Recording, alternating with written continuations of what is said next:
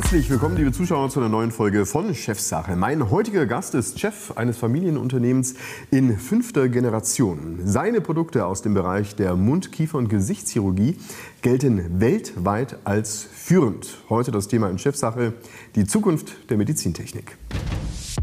Die KLS Martin Group ist ein global agierendes Familienunternehmen der Medizintechnik mit Sitz im baden-württembergischen Tuttlingen. Seit 1896 widmen sich die Gruppe der operativen Chirurgie und wird bis heute in vierter und fünfter Generation geleitet. KLS Martin entwickelt und vertreibt medizintechnische Lösungen wie Implantatsysteme, hochfrequenzchirurgische Geräte, chirurgische Laser, Sterilisationscontainer, Operationsleuchten sowie chirurgische Instrumente und ist aus vielen Kliniken und Arztpraxen weltweit nicht mehr wegzudenken.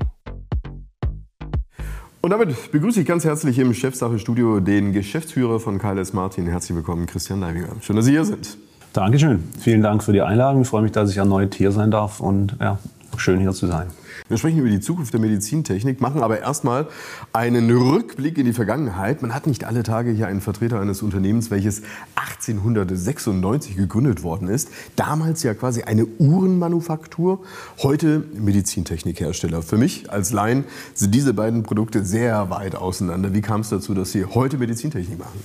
Gut, die, da gebe ich Ihnen recht. Die, die Produkte sehen natürlich zunächst unterschiedlich aus. Äh, jedoch die Technologie, die da reingeht, die ist äh, sehr ähnlich. Die ist äh, Feinwerktechnik, die ist äh, hochpräzise. Und so kam das auch. Damals war es schon schwierig, in der Uhrenindustrie Geld zu verdienen. Äh, die Medizintechnik war ein junges, aufstrebendes Feld. Und so hat sich dann äh, mein Vorfahre 1896 zu entschieden, Medizintechnik zu machen und nicht mehr in der Uhrenindustrie tätig zu sein. Die Medizintechnik ist ja auch eine sehr sag mal, attraktive Branche. Ihr Unternehmen Unternehmen hat heute 2000 Mitarbeiter, rund 400 Millionen Euro Umsatz. Welche Rolle spielen Sie in dem Medizintechnikmarkt auf der Welt? Gut, äh, der Medizintechnikmarkt ist natürlich ein großer Markt. Da gibt es deutlich größere Hersteller auch noch, gerade aus dem, aus dem amerikanischen, asiatischen Raum. Wir sind aber inzwischen in, in, in Europa, in Deutschland, auch weltweit schon einer der namhaften Hersteller. Man, man kennt uns, wir sind auf vielen Messen, Veranstaltungen und gerade auch in Bereichen wie der Mundkiefer-Gesichtschirurgie, die Sie ja eingangs genannt haben, äh, da sind wir einer der Top 3 oder der Top-Hersteller äh, und da, da kennt man uns selbstverständlich. Ja. Gehen wir mal auf die Patienten ein. Also was genau haben die denn für Probleme, wo Ihre Produkte die Lösungen sind? Gut, das hängt natürlich vom Produktbereich ab. Klar, eine OP-Leuchte, ähm, da, da, die kommt zum Einsatz bei allen, allen Patienten. Da in dem Bereich Mundkiefer-Gesichtschirurgie gibt es natürlich viele, viele Traumata. Es gibt äh, äh, Autounfälle, es gibt natürlich mehr und mehr Freizeitunfälle mit, mit, mit Klettern und Hiken und Mountainbiking, was es alles gibt.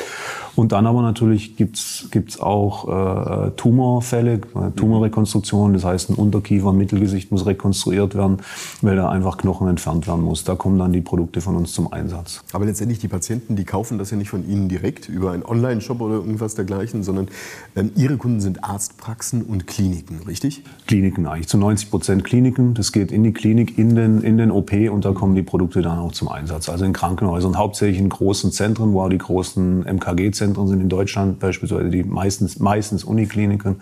Da kommen die Produkte dann zum Einsatz. Ja. Wenn wir natürlich über Ihre Branche sprechen, müssen wir auch über die Kunden sprechen und in welcher Situation sich die Kunden befinden. Hierzulande, aber ich denke, auf der ganzen Welt wird es vermutlich ähnlich sein, sind die Kliniken in einem wahnsinnigen Kostendruck, gepaart auch noch mit dem Umstand, dass ähm, es einfach an Personal fehlt. Was bedeutet das für Ihre Branche? Ja, wobei man weltweit schon unterscheiden muss. Also in den USA scheint es beispielsweise alles nur in, in, in, besserem Zustand, aber gerade in Europa ist es ähnlich. Das ist ja interessant, weil, weil USA sagten wir eigentlich, ist das Gesundheitssystem tendenziell unattraktiver als jetzt in Deutschland. Wie kommt es dazu? Das hängt davon ab, wie, wie, sie natürlich versichert sind. Da muss man auch ganz offen sein. Es gibt viele, die nicht oder schlecht versichert sind in den USA, wobei, wenn sie in einer, in einer guten Firma arbeiten, beispielsweise bei uns jetzt in den USA, ist, ist dahingehend auf jeden Fall eine gute Firma. Da sind, äh, sind die Mitarbeiterinnen und Mitarbeiter und die ganze Familie ist äh, versichert über die Firma und hat dann auch Zugang zu einem hervorragenden Gesundheitssystem. Das hängt wirklich davon ab, wie sie, wie sie versichert sind.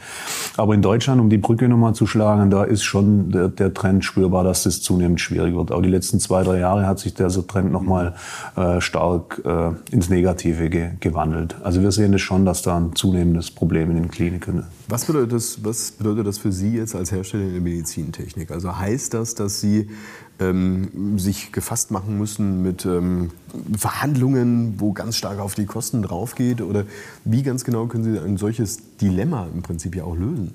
Das schon. Also wir spüren zunehmend, dass, es, dass, der, dass der Preis zunehmend wichtig wird. Ähm, das, das spüren wir. Und dann aber auch, äh, dass es schwierig ist, Sachen zu planen. Gerade jetzt bei, mhm. bei Patienten individuellen Lösungen beispielsweise, die für einen einzigen Patienten äh, gefertigt werden. Wenn da dann natürlich zwei Stunden vor OP äh, aufgrund Pflegenotstand die OP wieder abgesagt oder verschoben werden muss, das ist natürlich schwierig für alle, die da in der Kette irgendwo involviert sind, inklusive dem Hersteller natürlich. Mhm. Sie haben eine sehr solide Position in dem Markt, haben Sie ja gerade gesagt. Eine solche Position muss man sich ja aber auch erstmal erarbeiten. Ähm, wie konnten Sie das? Gut, ich denke, das, das Wichtigste sind die, und das meine ich wirklich, sind die Mitarbeiterinnen und Mitarbeiter, die wir haben. Auch gerade die, die, die modernen, innovativen Produkte, die hat ja irgendjemand entwickelt. Ja. Die haben äh, nicht wir allein entwickelt, das ist auch ganz wichtig. Wir arbeiten mit Kliniken, mit Klinikern äh, zusammen. Und dann haben wir aber äh, äh gute, erfahrene Ingenieure. Wir haben viele junge Ingenieure, die, die was leisten wollen, die, die engagiert sind. Ähm, und das in Kombination mit den, mit den Klinikern, das gibt dann, dann spannende, innovative Produkte. Und, und, und die, die sind erfolgreich am Markt und so, so baut man sich letzten Endes die Position dann auch. Heißt aber, diese Produkte, die werden jetzt nicht einfach auf dem Reißbrett entworfen und dann ähm, einfach mal dem Kunden vorgestellt und probiert auch einfach mal, sondern Sie sind ganz nah bei dem Kunden vor Ort und schauen sich genau an, wie er arbeitet oder wie muss man sich das vorstellen? Ja, absolut. Also es gibt fast kein Produkt, was wir irgendwo im stillen Kämmerlein auf gut Schwäbisch äh, entwickeln, sondern das funktioniert, das funktioniert gemeinsam mit den Kliniken. Das ist äh, in den Kliniken, mit den Klinikern. Ähm, unsere Ingenieure sind vor Ort, die Kliniker kommen, kommen zu uns vor Ort. Äh, äh wir, wir entwickeln dann gemeinsam, arbeiten gemeinsam an, an Lösungen für Probleme, die in der Klinik bestehen. Wir haben auch Ingenieure, die teilweise über Monate mal in der Klinik sind, sich das anschauen. Ich selber bin auf wahnsinnig vielen Messen, Ausstellungen. Ich gehe selber auch regelmäßig in OP. Also wir versuchen wirklich, dass wir, dass wir da an den Problemen, an den Klinikern dran sind. Sie ähm, vertreten ja ein Familienunternehmen. Heißt das, ich kenne auch andere Familienunternehmer, bei denen geht wirklich alles über den Tisch und die entscheiden alles mit und die entwickeln auch alles mit. Sind Sie auch so ein Typ? Nee, überhaupt nicht. Also das kann ich ganz klar, äh, ganz klares Nein. Ähm, äh, das war bei uns noch nie das Credo in, in unserem Unternehmen, auch bei meinem, bei meinem Vater nicht. Ähm, der ja mit Ihnen auch das Unternehmen führt. Genau, der das, der das Unternehmen mit mir führt. Ähm, es war noch nie so, dass, wir, dass da alles bei uns über den Tisch geht, sondern wir haben schon immer, äh, ich denke, wir haben super Mitarbeiterinnen und Mitarbeiter, ähm, die, sind, die, die haben selber einen, einen, einen, einen schlauen Kopf, die können selber Entscheidungen treffen, die können selber kreativ sein. Äh, klar brauchst du im Großen und Ganzen hin und wieder mal eine Entscheidung, die, die von oben getroffen werden muss. Das ist aber in jedem Unternehmen so, nicht nur in Familienunternehmen.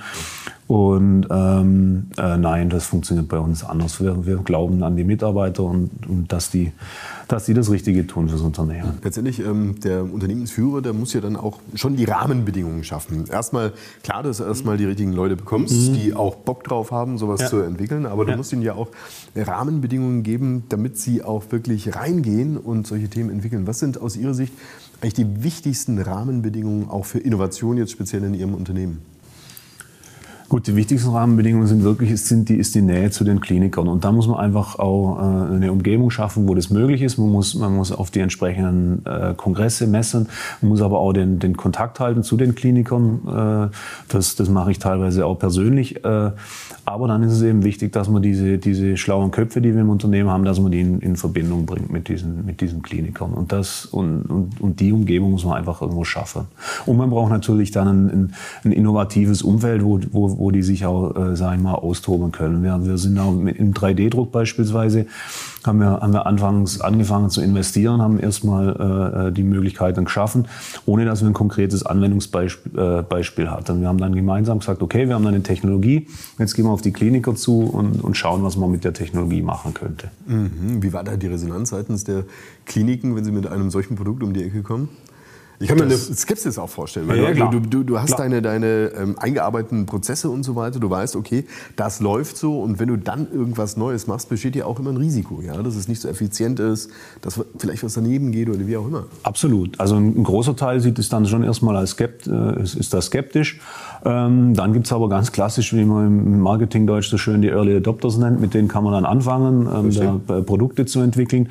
Und so langsam etabliert sich das. Und das hat sich jetzt wirklich der 3D-Druck in der MKG, in der Mundkiefer-Gesichtschirurgie die letzten sechs, sieben Jahre, ist, sind diese patientenspezifischen Lösungen mit 3D-Druck sind zum Goldstandard geworden. Also wir haben da wirklich das geschafft, äh, äh, vorneweg in der, in der Industrie, dass wir da was etablieren, was, was Neues. Gehen wir mal ganz konkret auf dieses Produkt ein. Wenn wir über die Zukunft der Medizintechnik sprechen, ist jetzt heute sozusagen die Gegenwart, dass du maßgeschneiderte Implantate bekommst, richtig? Ja, richtig. Das heißt, ähm, wie muss man das vorstellen? Da wird erstmal das Gesicht gescannt oder wie gehen Sie da ganz konkret vor und warum ist das überhaupt sinnvoll? Genau, also ähm, si- sinnvoll denke ich, das ist, äh, das ist äh, recht einleuchtend, wenn Sie, wenn, Sie, wenn Sie Ihren Unterkiefer anschauen, meinen Unterkiefer anschauen. Meiner geht direkt in den Hals über. Gut, das sagen Sie. Aber äh, die sehen anders aus. Ähm, von daher, wenn ich dann jetzt äh, eine, eine Unterkieferplatte nehme, die Ihrem Unterkiefer nachempfunden ist und damit meinen Unterkiefer rekonstruiere, dann, äh, Sehen Sie aus wie ich. dann oder, oder, oder dann passt es auch nicht zum Ohrkiefer natürlich. Ja, also das ist dann ein Problem. Und von, genau. Und von daher ist es, ist es natürlich immer besser, wenn das, wenn es patientenspezifisch ist. Das ist naheliegend. Und ich bin deutlich schneller bei der OP, äh, bei der OP, ich spare OP-Zeit. Zum einen gut für den Patient, dann aber auch wieder fürs Krankenhaus. Da spart, spart das Krankenhaus viel Geld. Und von daher sind diese patientenindividuellen Lösungen äh, deutlich besser. Und aus welchem Material sind die dann gemacht? Da gibt's alles Mögliche inzwischen. Also die sind, da ist viel aus Titan, dann gibt's aber auch Kunststoffe. Äh, Peak ist beispielsweise ein Kunststoff, der schon lang, der schon lange etabliert ist in der Medizintechnik. Gibt's aber auch neue Werkstoffe wie äh, Magnesium jetzt, dann aber auch ähm, äh, äh, andere Beta-TCP, solche Themen. Also gibt, gibt, gibt mannigfaltige Werkstoffe, die da zum Einsatz kommen. Also ein Riesenthema ist 3D-Druck heute schon. Ähm, wenn wir jetzt nochmal in den OP-Saal hineinschauen und ähm, auch nochmal vor dem Hintergrund, dass die Kliniken unter Kostendruck sind und auch natürlich ihre Schwierigkeiten haben, Personal zu finden, könnte ich mir vorstellen, naheliegend wäre auch, ähm, dort Roboter beispielsweise einzusetzen. Ist das ein Thema, dass da gar nicht mehr die Operateure per se stehen? Ja, das ist schon, ein- das ist schon ein Thema. Äh, Das ist ein Thema, das wird auch mehr und mehr kommen. Bin ich mir sicher. Der nächste Schritt ist aber, denke ich, dass man das äh, für die, die im, Person, die im OP sind, äh, dass man das vereinfacht. Das heißt, dass klar ist, wie eine OP abläuft, dass ich das vielleicht auch digital unterstützen kann mit, mit AR- oder VR-Anwendungen im OP. Augmented Reality. Genau, Augmented Reality, Virtual Reality, dass man über solche Themen dann äh, das einfacher gestalten kann, den OP-Ablauf. Das heißt also, dass der Arzt oder der Operateur in dem ähm, Saal dann, ich sag mal, unterstützende Systeme hat, ja. Was ganz genau bringen die denn für einen Nutzwert? Also sind die dann besser als der Mensch? Sind sie ergänzend? Wo schaffen sie eine Entlastung, sag ich mal? Zum einen in der Präzision. Man muss sich vorstellen, bisher waren, bisher waren viele, viele OPs einfach äh, äh, Freihand. Das heißt, da äh, ist dann entscheidend, ob, ich, ob, ich einem, ob, ob der Operateur äh, gut ist, ob der erfahren ist. Wenn ich das natürlich komplett dreidimensional digital plane und dann transferiere in den, in den OP mittels, mittels Schablonen oder mit digitalen Methoden in der, in der Zukunft eventuell, dann kann ich natürlich das viel präziser planen und dann ist auch die Qualität messbarer und, und reproduzierbarer.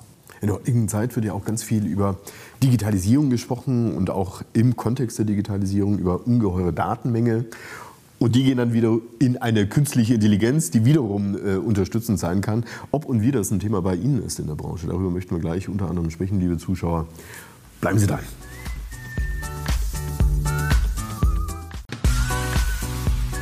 Und damit herzlich willkommen zurück, liebe Zuschauer. Bei Chefsache zu Gast im Studio ist Christian Leibinger, er ist Geschäftsführer von KLS Martin, einem führenden Medizintechnikunternehmen. Wir sprechen über die Zukunft der Medizintechnik und haben noch kurz vor der Werbung das Thema Digitalisierung und Daten flankiert. Was für Daten schlagen denn ganz konkret in Ihrem Geschäftsmodell auf? Wenn man jetzt ganz praktischerweise in einem Operationssaal in irgendeiner Klinik ist, was passiert da? Äh, gut, das, das, Thema, was wir schon besprochen haben, über diese patientenindividuellen Lösungen, Implantate, mhm. da schlagen dann ganz konkret bei uns CT- und MRT-Daten auf. Auf denen wiederum äh, planen wir dann gemeinsam mit den Ärzten die OP und planen dann gemeinsam mit, mit dem Arzt das individualisierte Implantat. Also das sind, also das sind patientenbezogene CT- und MRT-Daten, die da bei uns aufschlagen die natürlich ähm, unglaublich schützenswertes Gut auch sind, denn nichts ist persönlicher sozusagen als die eigene Gesundheit. Aber es geht ja schon auch darum, aus der Menge von Daten, die irgendwo auch aufschlagen, etwas ähm, ja, Neues zu schaffen, auch Innovationen voranzutreiben. Welche Chancen sehen Sie denn ganz speziell in der Digitalisierung für sich aus solchen Daten, die bei den Kliniken auch entstehen? Ja.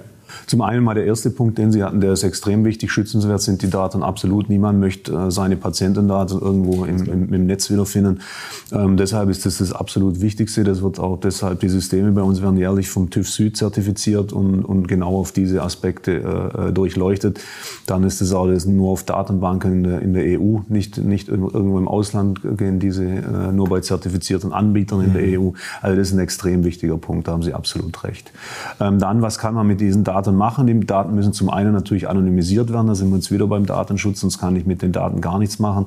Das findet bei uns aber automatisiert schon statt. Also auch wenn, wenn Mitarbeiterinnen und Mitarbeiter bei unseren Fällen arbeiten, dann geschieht es anonymisiert. Das wird dann zum Schluss wieder über eine, über eine Case-Nummer wieder individualisiert. Dann weiß das die Klinik wieder, aber äh, bei der Verarbeitung nicht. Mit diesen anonymisierten Daten, über die kann man natürlich dann schon Wissen ableiten. Hat die, äh, hat die OP gut funktioniert? Hat das Implantat funktioniert? Also aus diesen Daten kann man durchaus Schlüsse ziehen. Soweit sind wir noch nicht. Das wollen wir aber demnächst schon angehen, weil das ein riesen Datenschatz, sage ich jetzt mal, ist, auf dem wir da eigentlich äh, sitzen und den wir angesammelt haben. Das heißt, was ganz genau jetzt für die Zukunft? Gehen wir mal davon aus, ähm, diesen Datenschutz möchten Sie jetzt heben. Was bedeutet das für mich jetzt als Patienten am Ende? Das bedeutet für Sie, dass Sie hoffentlich eine, eine, eine bessere OP-Methode bekommen und ein noch besseres Implantat, weil wir, weil wir äh, aus der Vergangenheit sozusagen gelernt haben, aus Zehntausenden oder Tausenden Fällen gelernt haben und dann ein noch besseres Implantat für diesen äh, einzelnen Fall machen können.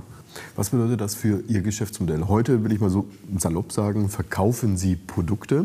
Wir wissen aus anderen Branchen, dass eben darüber nachgedacht wird, nicht mehr nur Produkte zu verkaufen, sondern beispielsweise auch Softwarelösungen.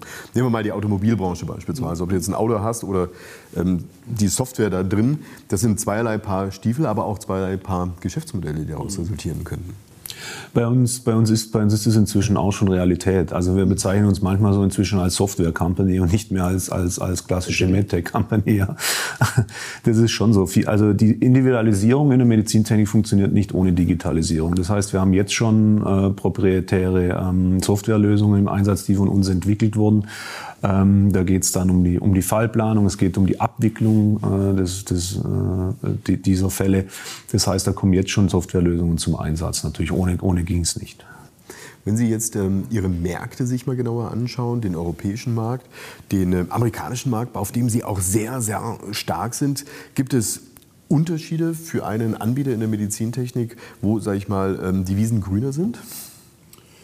Ja, die Wiesen sind in den USA äh, grüner und die sind jetzt noch grüner als in den USA im Vergleich zur EU, als sie das vor sechs, sieben Jahren waren. Da gab es so eine Medizinprodukteverordnung. Genau, genau. Das war, ich erinnere mich, das ist so ziemlich genau auf den Tag genau ja. vor sechs Jahren gewesen ja. oder sowas. Ein riesen Aufschrei, Aufschrei in ihrer Branche. Ähm, auch viele kleinere Medizintechniker haben gesagt, den Mist, den tue ich mir nicht mehr an und hör auf. Ja, ja.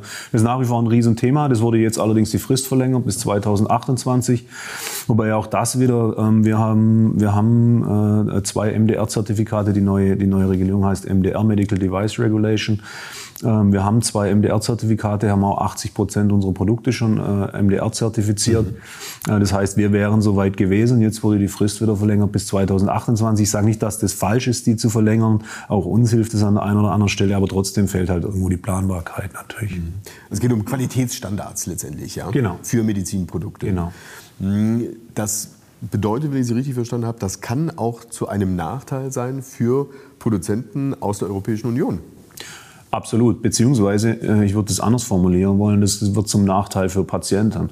Mhm. Denn es gibt auch, äh, auch wir machen inzwischen Produkte, die in den USA zugelassen sind, die wir nicht mehr in der EU verkaufen, einfach weil sich, weil sich zum einen äh, äh es nicht rentiert, weil die Fallzahlen gering sind in der EU, weil das, weil das Reimbursement, das ist das nächste von den Krankenkassen, dass das Reimbursement schlechter ist.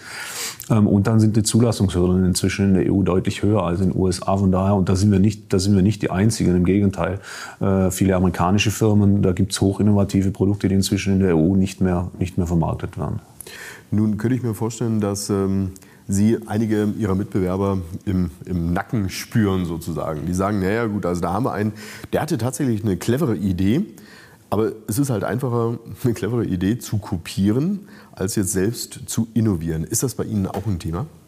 Klar, das ist ein Riesenthema. Es gibt inzwischen in, in vielen, in vielen Ländern gibt es lokale Hersteller, die individualisierte äh, Implantate machen. Ähm, wir müssen einfach schauen, dass wir da vorne dranbleiben, dass wir vor allem mit den digitalen Lösungen vorne dranbleiben, dass da mehr automatisiert wird. Ähm, das, wir müssen da schauen, dass wir dann Vorsprung uns, uns weiterhin erarbeiten. Sich da jetzt ausruhen und sagen, wir hatten einmal jetzt eine tolle Idee und die, die, die, die Idee reiten wir jetzt die nächsten 15 Jahre, so funktioniert es nicht mehr. Was bedeutet denn das jetzt ähm, konkret auch in der Abstimmung zwischen Ihnen und Ihrem Vater, in der Führung des Unternehmens? Also wir haben jetzt hier die vierte und fünfte Generation nebeneinander. Ähm, auch da gibt es Mittelständler, die ähm, familiengeführt sind, bei denen heißt es, ja, ja, wir, wir sprechen alle mit, aber de facto macht es halt der Patriarch oder der, die Matriarchin, wie auch immer. Nee, das funktioniert bei uns anders. Ähm, bei uns hat die Übergabe super funktioniert. Ähm, äh, wir, wir, wir, wir, hatten nie Streit, das kann ich wirklich ohne, ohne rot zu kann ich das behaupten. Wie haben Sie das hingekriegt? Haben Sie das professionell unterstützend hinbekommen oder ist das einfach so im Mindset der Familie? Nee, das ist im Mindset der Familie. Wobei ich da auch ein ganz großes Kompliment an meinen, an meinen Vater aussprechen muss. Das mache ich nicht zum ersten Mal, zum, zum ersten Mal im, im Fernsehen wahrscheinlich. Aber habe ihm das schon oft gesagt, das ist ein ganz großes Kompliment an ihn. Ich glaube, dass er da einfach wahnsinnig viel richtig gemacht hat. Ähm was, was, wär, was war das Entscheidendste, was er richtig gemacht hat?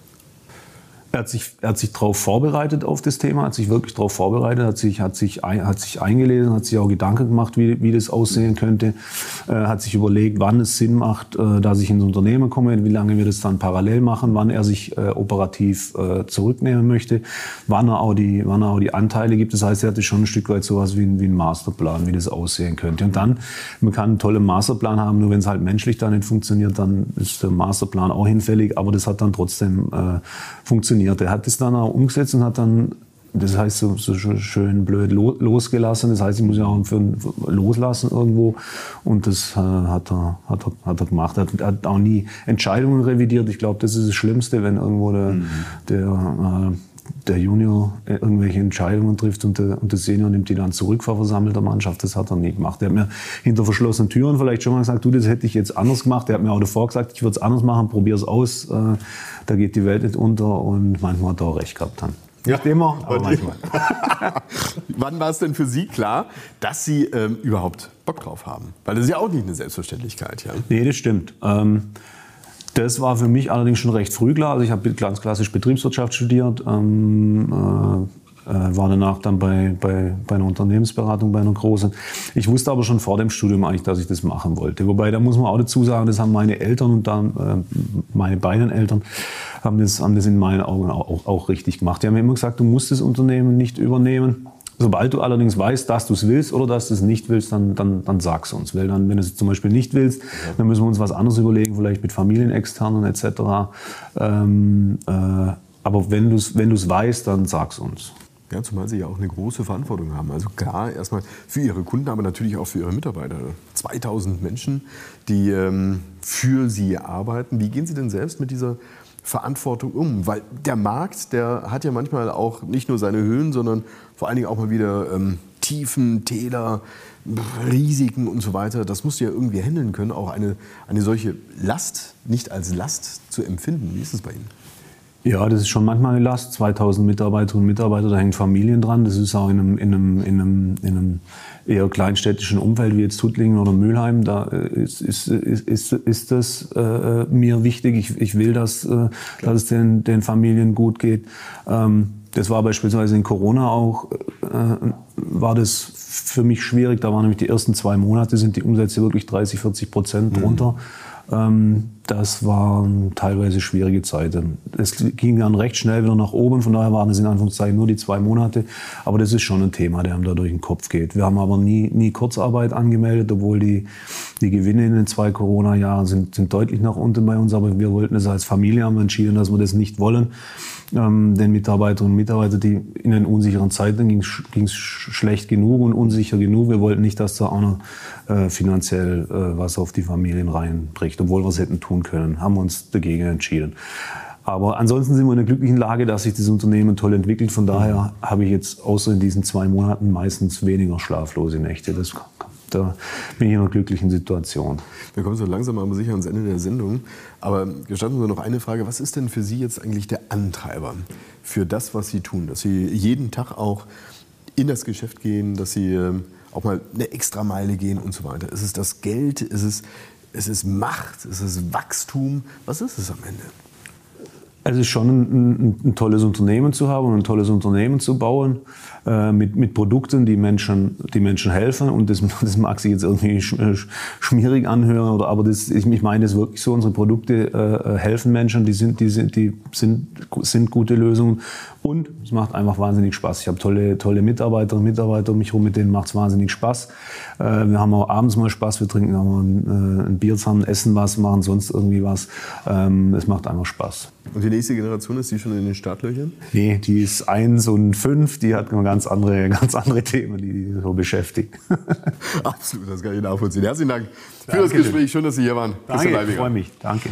Liebe Zuschauer, das war es wieder soweit. Hier bei Chefsachen. Herzlichen Dank für Ihr Interesse. Gleich geht es wieder weiter bei uns im Programm. Wir sehen uns in spätestens zwei Wochen wieder. Bis dahin Ihnen alles Gute und bleiben Sie gesund.